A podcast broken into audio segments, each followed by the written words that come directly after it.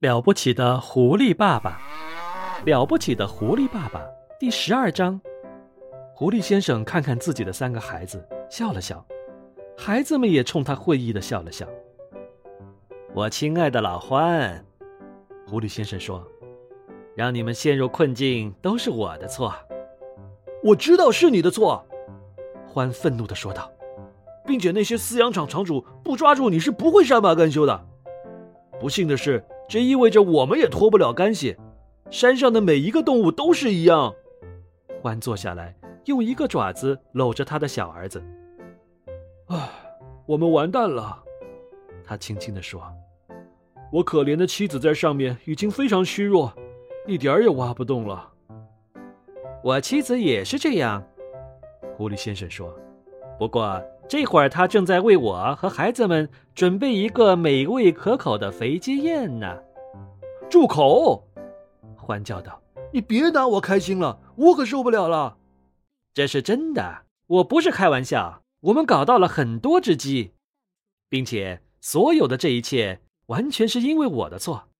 因此，我邀请你一起来赴宴吧。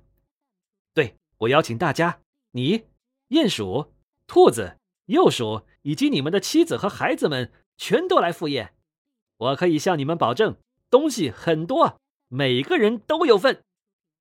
你说话算数，欢大声说：“你你真的说话算数啊！”狐狸先生凑近欢，神秘的低声道：“你知道我们刚才在哪里吗？在哪里？正好在伯吉斯的一号鸡舍里。不会吧？”是的，但是那与我们现在要去的地方相比，算不了什么。你来的正是时候，我亲爱的伙伴，你可以帮助我们继续挖。与此同时，你的孩子们可以跑回去找欢太太和所有其他的动物，把这个好消息告诉他们。狐狸先生又转身对小欢说：“告诉他们，狐狸先生邀请他们来参加宴会，然后领着他们到这儿来，再顺着地道向回走，便找到我的家了。”那太好了，孩子，快去吧，快把好消息告诉所有人。小欢高兴地答应着，快速爬回地道顶上的小孔里，不见了踪影。小朋友们好，我是了不起的狐狸爸爸。如果你喜欢我的故事，可以让爸爸妈妈帮你点一下订阅本专辑。